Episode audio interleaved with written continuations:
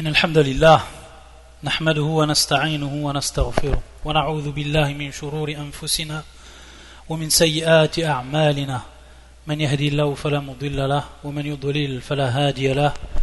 وأشهد أن لا إله إلا الله وحده لا شريك له وأشهد أن محمدا عبده ورسوله. أما بعد فإن أحسن الكلام كلام الله وخير الهدي هدي محمد صلى الله عليه وآله وسلم.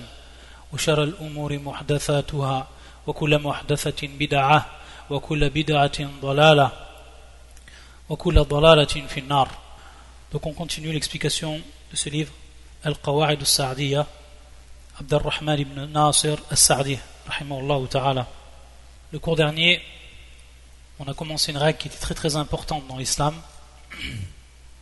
qui était la neuvième dans l'ordre des règles écrite par le shir dans son livre, et on avait parlé de Al-Urf, on avait parlé de Al-Aada. On avait donné l'explication générale de cette règle et on avait insisté sur les termes employés. Et plus précisément Al-Urf, le terme Al-Urf et le terme Al-Aada. Al-Aada, on en a donné l'explication, la définition, que ce soit dans la langue arabe et ensuite dans la religion. Comment on va comprendre ce terme dans la religion. Ensuite, le deuxième terme qui était al-urf, on a également donné sa définition dans la langue arabe et son acceptation dans la religion. Et on a vu que c'était deux termes qui étaient très très proches. Sans rentrer dans les détails, il y a certaines différences entre les deux termes, al-urf ou al-aada, par rapport à un aspect plus général et un aspect plus particulier. À la kulihal, on ne va pas entrer dans tous ces détails. Sinon, cette règle-là, les savants en ont beaucoup parlé, parce que, bien entendu, comme on l'a précisé le dernier cours, elle fait partie des cinq grandes règles de la jurisprudence. Al-Qawa'id, Al-Kubra, Al-Khamsa. Donc, il va de soi que les savants en ont beaucoup parlé dans leurs livres. Des savants qui ont même écrit des chapitres complets sur cette règle et même des livres complets sur cette règle-là. Dans tous les madhahib, dans toutes les, écoles de jurisprudence, des gens de la sunna du consensus. Que ce soit al-Shafi'iyya, al-Malikiyya, al-Hanafiya ou al-Hanabila. Cette règle que le shir donc, il a cité comme comme tel al-urf wal-'adatu yurja'u ilayhi fi kulli hukmin hakama bi shari'u wa lam yahiddahu bi haddin. Donc ça on l'a expliqué déjà. Les termes ils ont été expliqués. Et cette règle que l'on retrouve également par al-urf ou al-'adatu muhakkama. Muhakkama. Muhakkama, qui est le fait de, du verbe hakkama, qui vient du verbe hakkama. Hakkama shay'un. Yani ju'ila ilayhi al-hukm. C'est donc c'est une chose qu'on va prendre comme comme marja. C'est-à-dire on va revenir à cette règle pour prononcer des jugements pour prononcer des avis de jurisprudence, des fatawa. Donc, d'où on voit l'importance de ce qu'est al-urf dans la religion de l'islam. Al-urf. Après avoir vu les définitions, ici, ici on a détaillé, c'est à cause de l'importance de la règle, mais également la compréhension des termes. Lorsqu'on étudie une règle, comprendre les termes, c'est très important. Ça permet de discerner cette règle-là et de la comprendre. Après avoir vu les définitions de tous les termes, on va revenir à ce qu'on appelle aqsam al-urf, les subdivisions ou les catégories de al-urf, le terme que je laisse ainsi, que je continuerai à prononcer en arabe, vu qu'il a été assimilé par tout le monde, inshallah avec le cours dernier. Aqsam al-urf, les catégories, la subdivision, les subdivisions de al-urf. Bien entendu, lorsqu'on parle de catégories, de subdivisions, c'est suivant certains aspects, à partir soit de son sujet, ou ce à quoi elle est raccrochée, ou alors de sa cause. Taïb.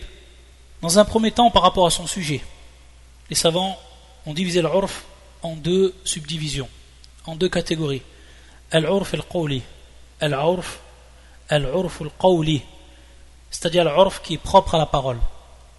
Ici, donc, on va voir qu'il y a un terme ou une parole, une parole bien entendu qui est constituée de plusieurs mots, qui va prendre un sens particulier chez des gens, chez une population, et qui en réalité ne correspond pas totalement à l'emploi original du terme ou de la parole.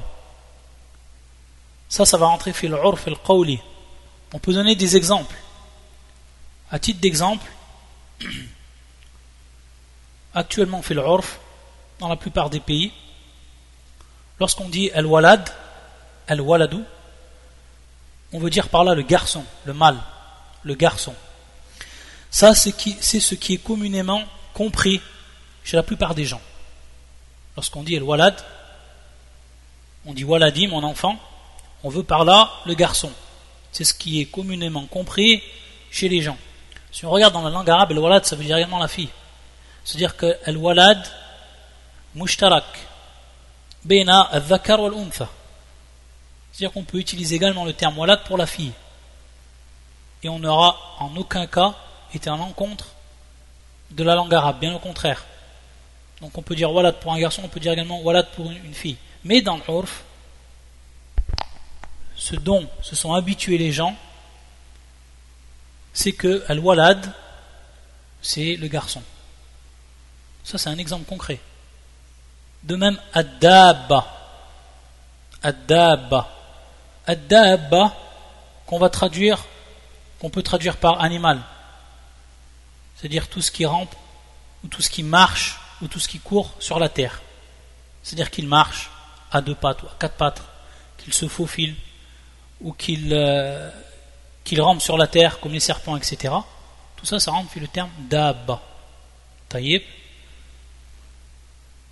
Dabba, ce terme-là, donc, qui est général, on va voir que chez les gens d'un pays, ils veulent dire par là un autre terme, c'est-à-dire qu'ils vont lui donner un terme qui est beaucoup plus spécifique. À l'exemple des Égyptiens, al-Misriyoun, ad-dabba, chez eux, ce terme il veut dire en fait al-himar, l'âne. Donc on voit qu'ils ont rendu ce terme beaucoup plus particulier. Et donc, ici al-urf, al-urf chez les Égyptiens, c'est que le terme dabba veut dire al-himar et non le terme qui est connu dans la langue arabe, qui est utilisé également par le Coran, et qui veut dire tout ce qui marche, tout ce qui rampe sur la terre, comme on l'a expliqué. Ça, c'est des exemples qui sont concrets, fait al-urf al-qawli. On va voir bien entendu que l'urf al-qawli, euh, il a une grande importance par rapport à l'application des jugements et des fatawa également. La deuxième catégorie, c'est al-urf al-amali. Al-urf al-amali, qui est bien entendu propre à l'acte ici. C'est donc une, pratique ou un acte que les gens d'un pays ont adopté. Quand je dis d'un pays, ça peut être ou alors tous les pays, tous les pays musulmans. On va revenir aussi sur un autre genre de catégorie de al-urf. Donc ce sont des gens qui ont adapté une pratique, une manière d'agir. Donc on est bien ici par rapport à l'acte. Donc c'est devenu une habitude chez eux. On appelle ça l'urf al-amali, tout simplement. Maintenant, si on regarde la subdivision de al-urf par rapport à son acteur, celui qui en est l'acteur, on va s'apercevoir que al-urf, al-urf al-am, c'est-à-dire donc al-urf qui est dit général, qui est dit général, global. Et on veut par, ici l'ensemble de tous les pays islamiques, l'ensemble des pays islamiques, l'ensemble des pays islamiques. Donc, une urf qui est connue de tous les musulmans, des pays islamiques. Et la deuxième catégorie, urfun khas, une urf qui va être plus particulière, où à ce propos, il y a une, divergence chez les savants, et on ne rentre pas dans toutes les, divergences parmi les écoles de jurisprudence et parmi les savants également, pour ce qui est de l'urf khas, est-ce qu'on l'accepte ou pas Il y a beaucoup de tafasil, il y a beaucoup de, détails à citer, on ne rentre pas dans ça. Pour ce qui est de l'urf al-khas, ça va être donc un urf qui va être pratiqué par certains pays, ou alors dans certaines contrées, ou alors chez un groupe de gens. Taïb, comme par exemple, ce qu'on pourrait dire à titre d'exemple, al-fuqaha. Les gens consultent certains termes pour eux. À titre d'exemple, ils ont un sens qui est bien précis. On pourrait faire rentrer cela dans ce qu'on appelle l'urf. On a l'urf qui est am, donc qui englobe tous les musulmans, tous les pays islamiques, et l'urf qui est khas, qui va englober uniquement un pays, ou alors une contrée. Et ensuite, la dernière subdivision, c'est par rapport à son statut par rapport à son statut. Et on a donc ici deux catégories, al-urf as-sahih, celle qui est considérée authentique et qui est prise en compte par la religion, et al-urf qui est dite fasid, qui est elle non valable, qui ne peut pas être prise en compte par la religion. Donc, on va voir les différences qu'il y a entre l'urf as-sahih ou l'urf al-fasid à travers donc les conditions d'acceptation d'une de ce qu'on appelle l'urf. Donc lorsque le il est dit sahih, authentique, alors on prend comme tel dans la religion. On revient à lui pour faire des fatwas et pour juger entre les litiges.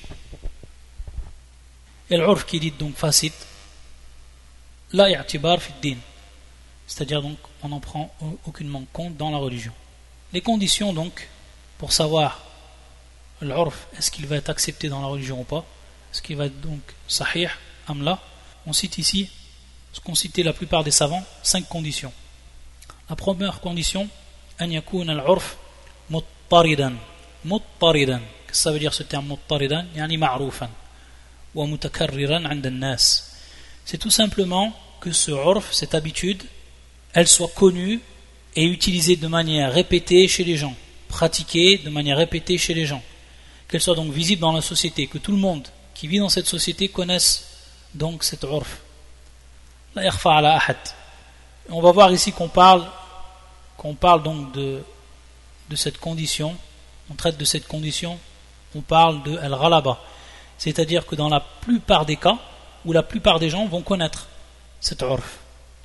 Et bien entendu, si le but de cette condition elle est importante, c'est que la personne, dans la plupart des cas, ne va pas ignorer ce urf et donc elle va accepter cette habitude de manière automatique, systématique. Et ici donc, si on a un urf qui va être au contraire uniquement pratiqué par certaines personnes et de manière particulière, on pourrait même utiliser le, terme ici marginal, alors cet urf n'est aucunement accepté dans la religion. Elle rentre donc dans la deuxième catégorie, urf fasid. Urfun fasid. Donc ça c'est important, qu'elle soit comme le terme qui est utilisé, muttaridan, qu'elle soit connue, qu'elle soit apparente, qu'elle soit pratiquée de manière répétée par la plupart des gens. La deuxième condition, an amman, amman, c'est que cette urf elle soit donc générale, qu'elle a un caractère global et général. Bien entendu ici, lorsqu'on dit global et général, que ce soit un pays, où tout le monde dans le pays donc va pratiquer ce urf mais également ça se peut que ça soit dans une contrée, c'est-à-dire une contrée qui va être éloignée, très éloignée, qui va être indépendante.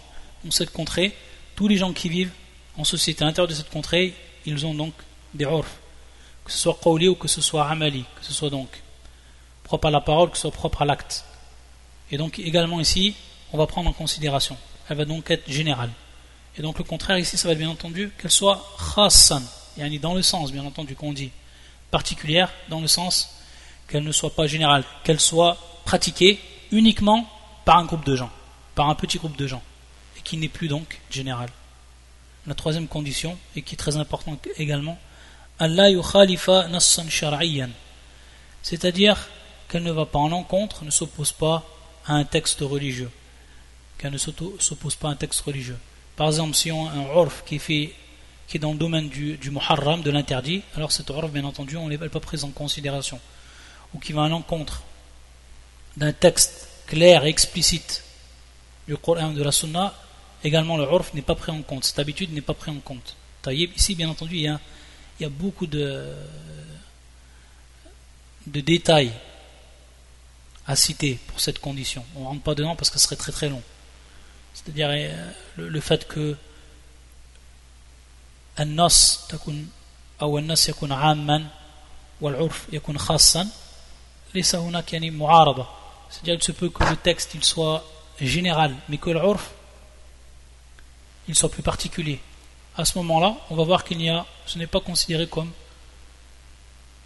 une opposition et qu'on va donc utiliser ce urf c'est pour ça que pour ce qui est de cette condition il y, a aurait beaucoup de choses dans les détails si on rentre dans les détails il y aurait beaucoup de choses à dire donc on reste de manière globale Allah yukhalifa nassan sharayan ça ne va pas nous opposer à un texte du Coran ou de la Sunna. Ensuite, Allah yakuna tari'an. Allah yakuna tari'an. C'est-à-dire que ce ne soit pas un urf qui vient de voir le jour, qui est nouveau. Il faut que ce urf, il soit donc reconnu par les gens depuis un certain temps. Si par exemple donc un groupe de personnes se mettrait d'accord sur une nouvelle habitude, un urf, et que cette, cette habitude donc vient de naître, ce urf vient de naître, alors à ce moment-là, on ne peut considérer cela, on ne peut le prendre en compte dans la religion. Ça également, c'est un point qui est important. Donc il ne sera accepté du fait de sa nouveauté. Et ensuite, la dernière condition, qui est la cinquième, Allah yu'arida tasrih. C'est-à-dire qu'elle ne vont pas à l'encontre de ce qui va être explicitement cité oralement. C'est-à-dire que deux personnes peuvent se mettre d'accord sur, par exemple, un, un tijara, sur un commerce ou sur une vente, etc.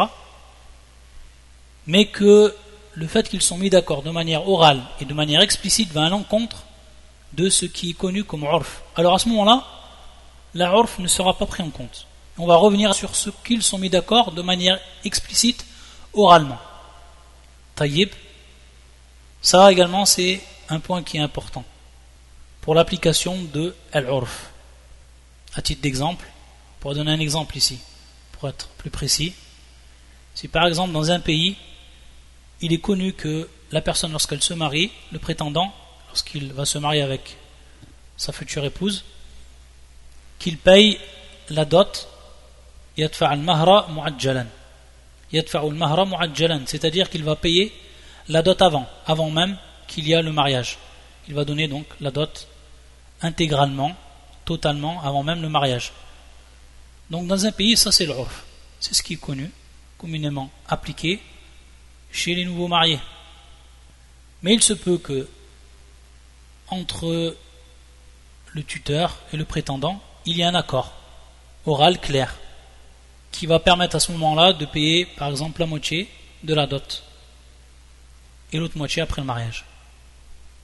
S'il y a un accord qui est fait de manière orale entre les deux, entre le tuteur et entre le, prétendant, alors il n'y a pas de mal à cela. Par contre, s'il n'y a rien qui est mis au clair, il n'y a pas d'accord de manière orale, alors à ce moment on va revenir à l'urf et on va donc obliger la personne à payer la dot totalement avant même le mariage. Ça, c'est un exemple. C'est ce qui est pour des conditions. Comme j'ai dit, cette règle et son application, les savants, ils ont beaucoup parlé sur ça. Il y a beaucoup de choses à dire. Et on reste dans euh, l'objectif du livre, c'est-à-dire la concision. On va maintenant venir à ce qui est très très important. Très très important. Et ce sont al-adillah, les preuves de la prise en compte de al-urf. C'est-à-dire qu'on a des preuves du Coran et de la, Sunna qui vont nous indiquer qu'on doit revenir à ce qu'on appelle al-urf dans la jurisprudence, au film mu'amala, et tout ce qui va toucher donc les domaines que le, le lorsqu'on reviendra à ce qu'a écrit le shir lui-même, il va nous indiquer.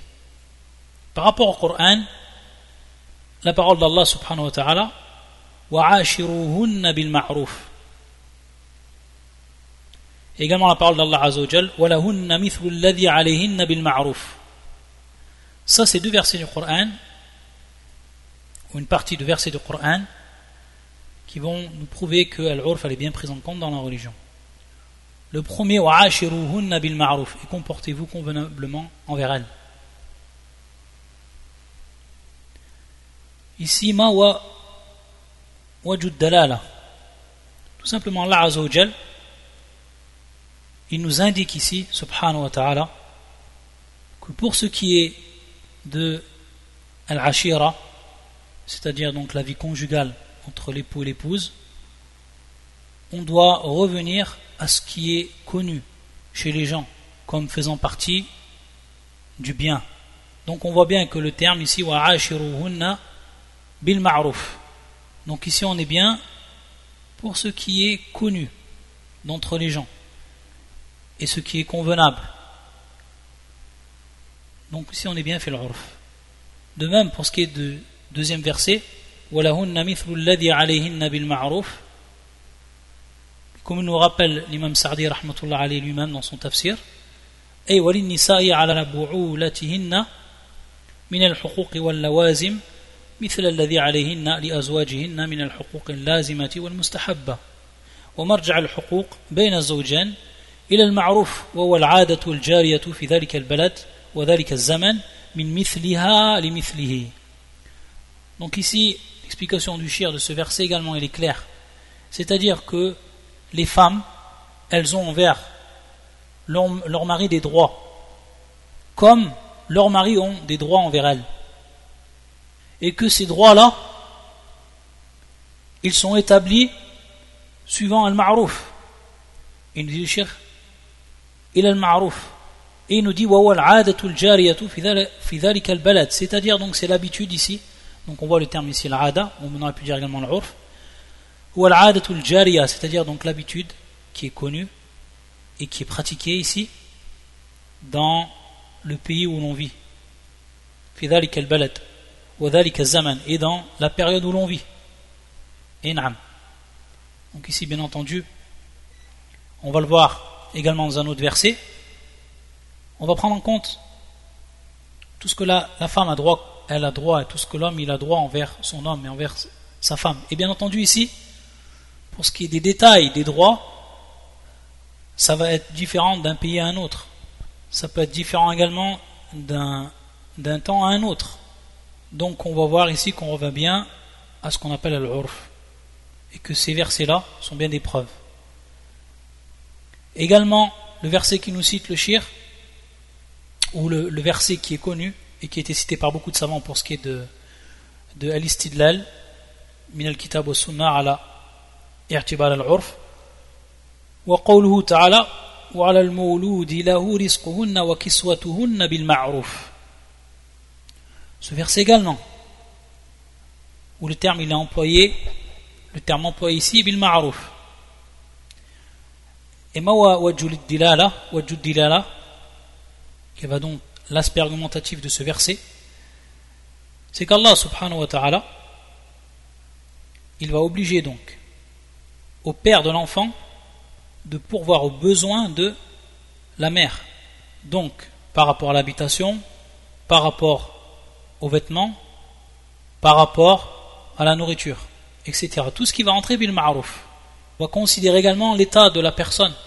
C'est une personne qui est pauvre, une personne qui est riche, etc. Donc on revient bien également ici à al-urf et également ce qui est connu dans le pays, c'est-à-dire dans certains pays, peut-être le niveau de vie il est beaucoup plus élevé, des pays où le niveau de vie il est beaucoup moins élevé, etc. Il va y avoir bien entendu ici des, différences entre les pays où la personne elle vit. Prend en compte ici encore une fois al-urf. C'est pour ça qu'il dit l'imam Ibn Kathir à propos de ce verset Ay ala walidat tifl nafaqatul walidat wa kiswatuhunna bil ma'ruf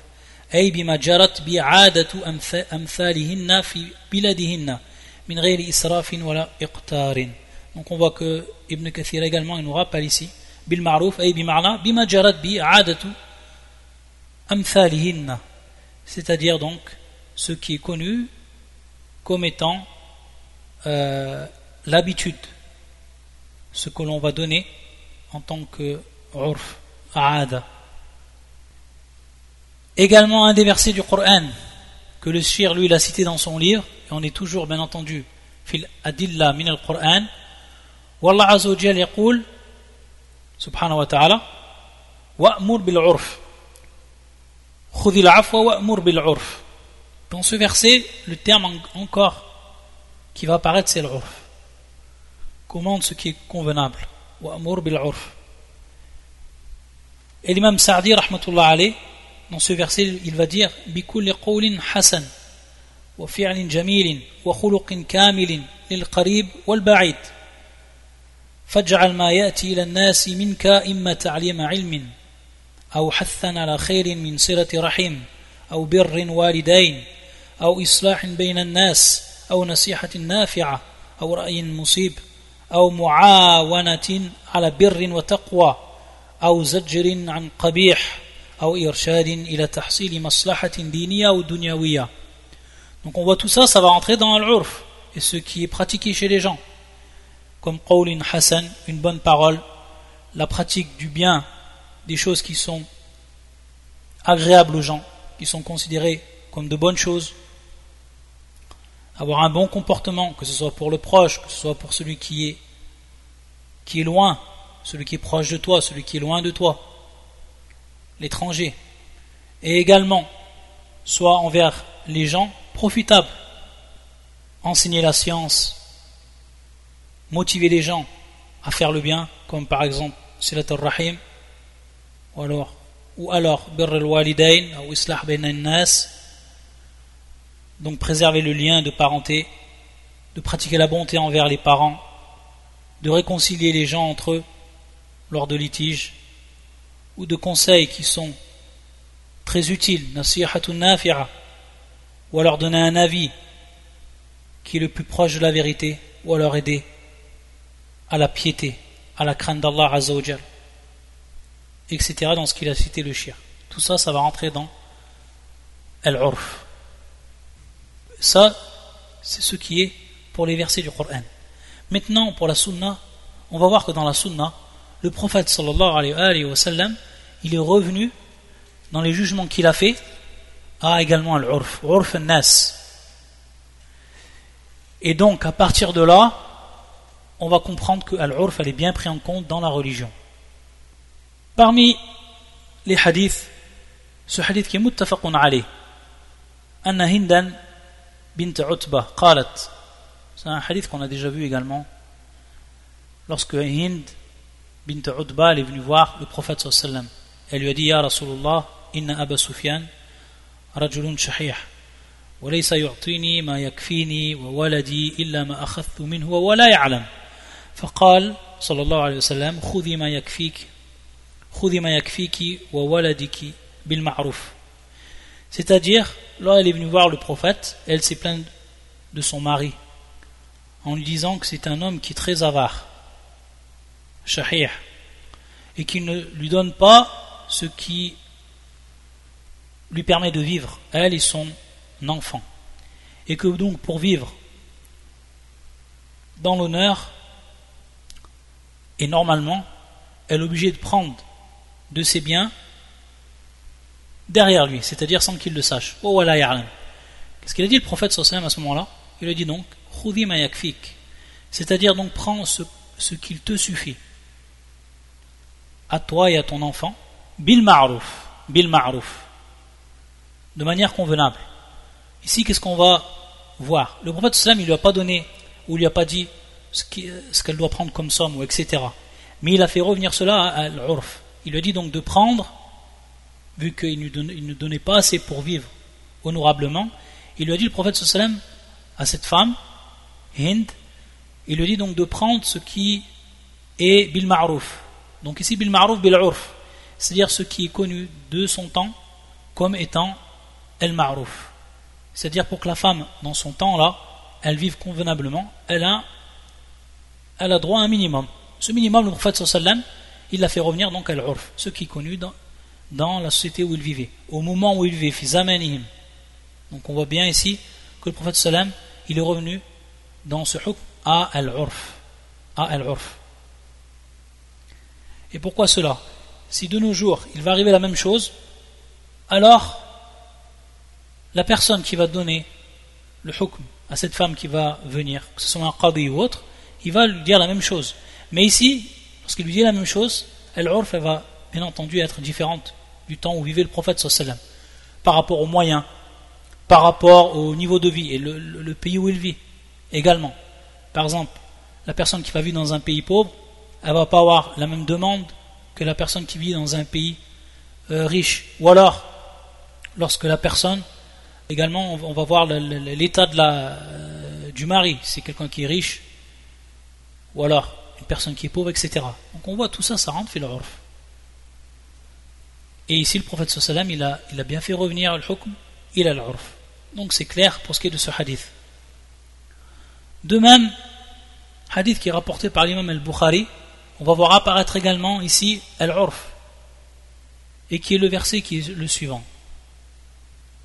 من حديث أنس بن مالك قال حجم رسول الله صلى الله عليه وسلم أبو طيبة فأمر له رسول الله صلى الله عليه وسلم بصاع من تمر Abu Taïba, anhu, il a pratiqué donc la saignée, hijama, sur le prophète sallam.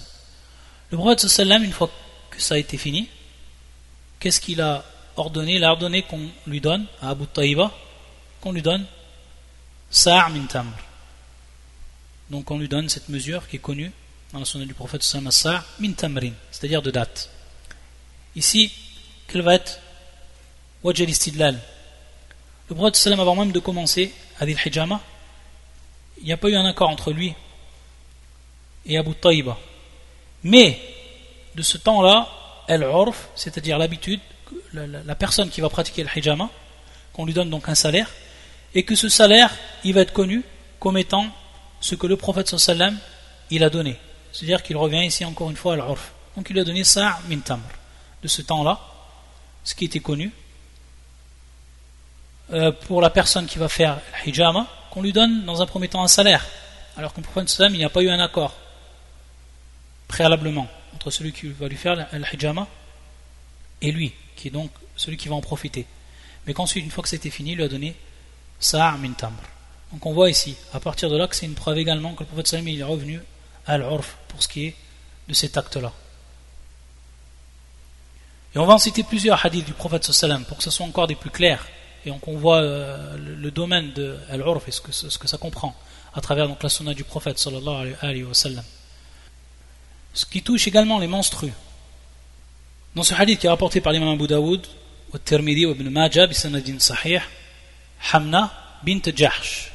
Elle est venue voir le prophète sallallahu alayhi wa sallam et elle s'est plaint donc qu'elle avait beaucoup de sang qui sortait donc d'elle à cause donc des menstrues et plus précisément donc ici al-istihada qu'est-ce qu'il lui a répondu le prophète sallam? Il lui a dit innama hadhi raqdatun min raqadat ash-shaytan.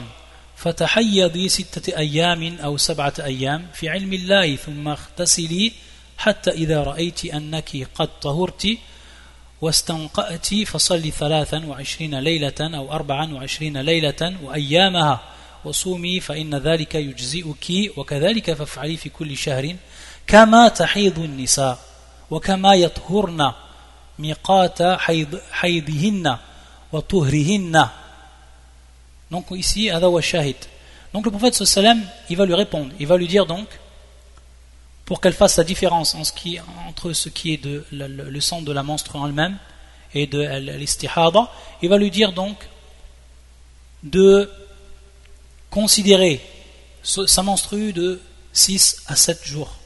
De 6 à 7 jours. Et donc, ensuite de prier 23 ou 24 jours. Taïb, de même pour ce qui est du jeûne. Et ensuite, le prophète sallam, il va lui dire donc fais cela tous les mois, c'est-à-dire comme les femmes, elles ont habituellement leur menstrue et comme elles sont en état de pureté, donc les, périodes de pureté. Donc ici on va voir que le prophète sallam est revenu à l'urf, il est revenu donc dans son temps, les femmes qui vivaient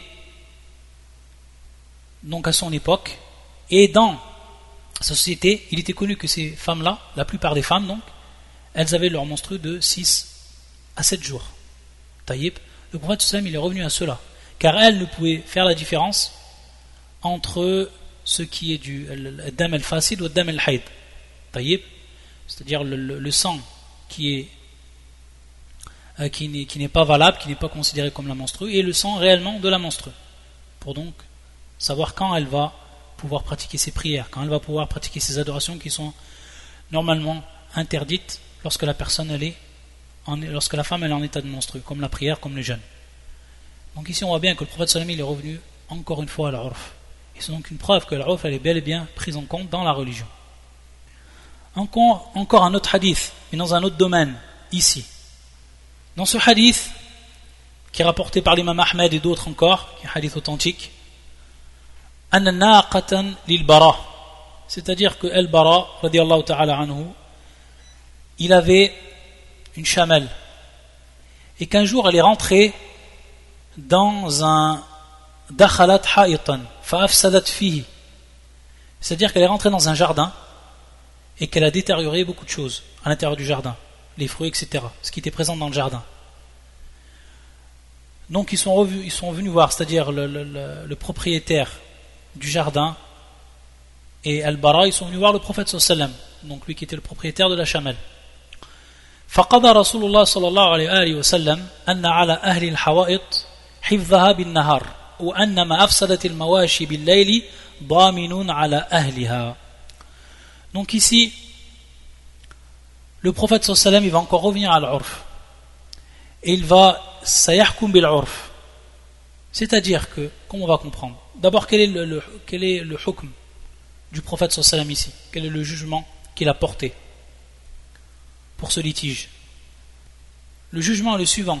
C'est-à-dire que les gens qui ont des jardins, alors ils doivent les protéger durant la journée de toute intrusion.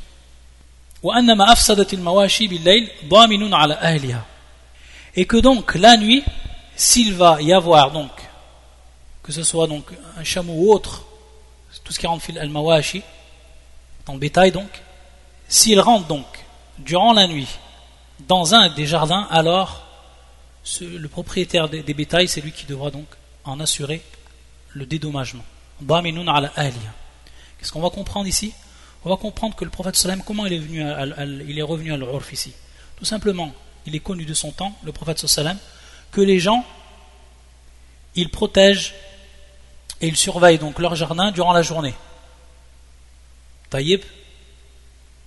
Et que, pour ce qui est du berger et donc et de son bétail, il doit lui le protéger également durant la nuit, c'est-à-dire en le laissant à l'intérieur de, soit d'un parc délimité, où ils ne, peuvent, sortir. Donc ici, le prophète sallam, il est revenu à l'urf, sachant donc que ceux qui sont propriétaires du jardin, ils doivent donc le, surveiller durant la journée. Par contre, ceux qui sont propriétaires du bétail, ils doivent donc les, les garder durant la nuit, afin qu'ils ne sortent pas, qu'ils ne détériorent pas. Parce qu'à ce moment-là, il n'y aura pas de gardiens euh, qui seront présents dans, dans le jardin. Et donc, si cela il se passe, alors le responsable, ce sera entièrement le, propriétaire du bétail et qu'il devra donc lui payer les dédommagements à ce moment-là. Donc ici, Wajal c'est que le prophète il est bien revenu, il est bien revenu dans son jugement à ce qui était pratiqué par les gens, ce qu'on appelle l'urf. Et ensuite, pour ce qui est d'un dernier, d'une dernière parole, en réalité, parce que celui-ci c'est pas un hadith, et ici, ça nous permettra donc de faire ici une parenthèse. Cette parole, c'est la suivante, que l'on retrouve auprès d'Imam Ahmed et d'autres dans son Mousnad et qui en réalité est une parole de Abdullah ibn Mas'ud. C'est une parole de Abdullah ibn Mas'ud, mais ce n'est pas une parole du prophète sallam. Et donc tous ceux qui l'ont élevé au prophète, qui ont dit que c'est une parole du prophète, c'est en réalité faux. C'est strictement faux. C'est pour ça qu'Ibn al-Qayyim يقول إن هذا ليس من كلام رسول الله صلى الله عليه وسلم إن هذا ليس من كلام رسول الله صلى الله عليه وسلم إنما يضيفه إلى كلامه من لا علم له بالحديث وإنما هو ثابت عن ابن مسعود donc cette parole qu'on va dire, ce n'est pas un hadith du prophète sallallahu alayhi wa sallam. Et comme il nous rappelle Ibn al-Qayyim que tous ceux qui disent que c'est la parole du prophète sallallahu ils n'ont aucune science de ce qui est de sa parole sallam. Et que c'est uniquement une parole qui est authentifiée de la part ou appartenant à Ibn Mas'ud. Appartenant à Ibn Mas'ud. C'est pour ça qu'Ibn Hajar également il dit Lam ajidhu.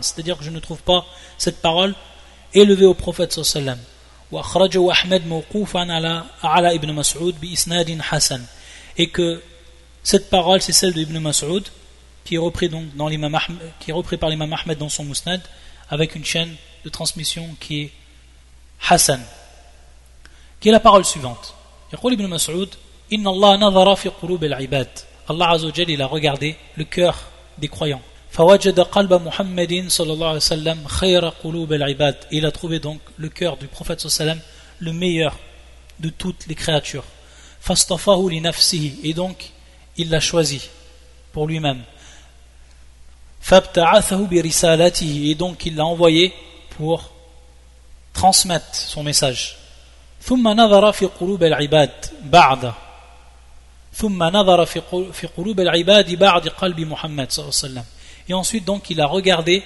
Allah subhanahu wa ta'ala, le cœur des hommes après le cœur du prophète, après le, corps de, après le cœur de Muhammad. Il a donc trouvé le cœur de ses compagnons, les meilleurs des cœurs présents parmi les hommes. Il les a donc placés comme étant les ministres du prophète sallallahu alayhi wa sallam.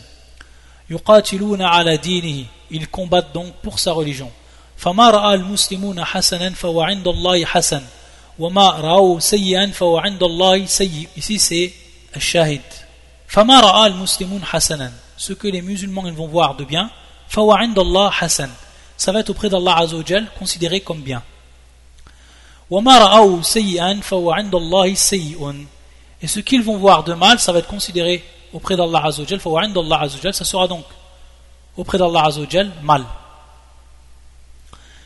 Donc bien entendu ici il faut bien comprendre, pour ce qui est de cette parole, ne pas dire que c'est la parole du prophète sallam, ça c'est la première chose. La deuxième chose, comprendre ce que veut dire cette parole. Et comprendre le terme al-muslimoun ici, lorsque Ibn Mas'ud il a dit al-muslimoun. فَمَا al-muslimun hasanan فَهُوَ عِنْدَ اللَّهِ حَسَنًا وَمَا رَأَوْ سَيًّا فَهُوَ عِنْدَ اللَّهِ sayyun. Al-Muslimoun ici, on a l'alif ou l'am. Soit ça veut dire, comme l'ont expliqué les savants, tous les musulmans. C'est-à-dire ici que pour un acte où il y a ijma' al-muslimin, et bien, bien entendu ici, lorsqu'on dit les, musulmans, c'est al-mujtahidun minhum. C'est-à-dire ceux qui vont être considérés comme mujtahid et qui ont la capacité, qui sont habilités à émettre donc des fatwas, des avis ou alors d'émettre ce qui est propre à la religion. Taïb. Donc ici, Al-Muslimoun, c'est tous les musulmans. Donc ici, c'est bien entendu lorsque tous les musulmans vont être d'accord. Et bien entendu, alors tête Al-Mujtahidun, Al-Ulama minhum. Ça, c'est la première chose, pour bien comprendre. Et la deuxième chose également, donc une autre explication qui a été donnée par les savants, c'est qu'Al-Muslimoun ici, Al-Maqsoud, Al-Alif wal-Lam, Al-Ahd, wal-Ma'huduna, ma ذكر c'est-à-dire ici que al-maqsoud bi al-muslimoun, ça va être as-sahaba. Ça va être as-sahaba. Et on sait donc que les compagnons, s'ils se réunissent sur une chose, ils ne vont pas se réunir sur ce qui est ad-dalal. Donc s'ils se réunissent sur une chose et qu'ils la voient donc comme étant bonne, alors elle va être considérée comme bonne. Et s'ils la voient comme étant mauvaise, alors elle va être considérée, auprès d'Allah subhanahu wa ta'ala, comme mauvaise. Ça, c'est le sens. Et c'est comme ça donc qu'il faut comprendre. Soit donc par l'interprétation du musulman ijma' al-muslimin, ou alors ici, ittifaq al-sahaba. Et dans ce sens donc, il est pris en compte également ici al-urf. Il est pris en compte également ici al-urf, cet aspect. Ça c'est pour les preuves. Ça, c'est pour l'épreuve de Al-Urf. Et donc, on comprend encore plus, à travers la Sunna, ce que veut dire ce terme, et quelle est son application, et comment les savants, ils l'ont pris en compte, et comment ils en ont fait une règle. Donc, on voit que c'est bien pris du Coran et de la Sunna, donc des preuves même. Ensuite, pour ce qui est du prochain cours, on va revenir à ce qu'a dit le shir dans son livre et tout ce qu'on va tirer de cette règle-là. Et on passera à la règle numéro 10. Bi'idnillahi ta'ala. Subhanaka bihamdika. Ashhadu an la ilaha illa anta astaghfiruka wa atubu ilayk.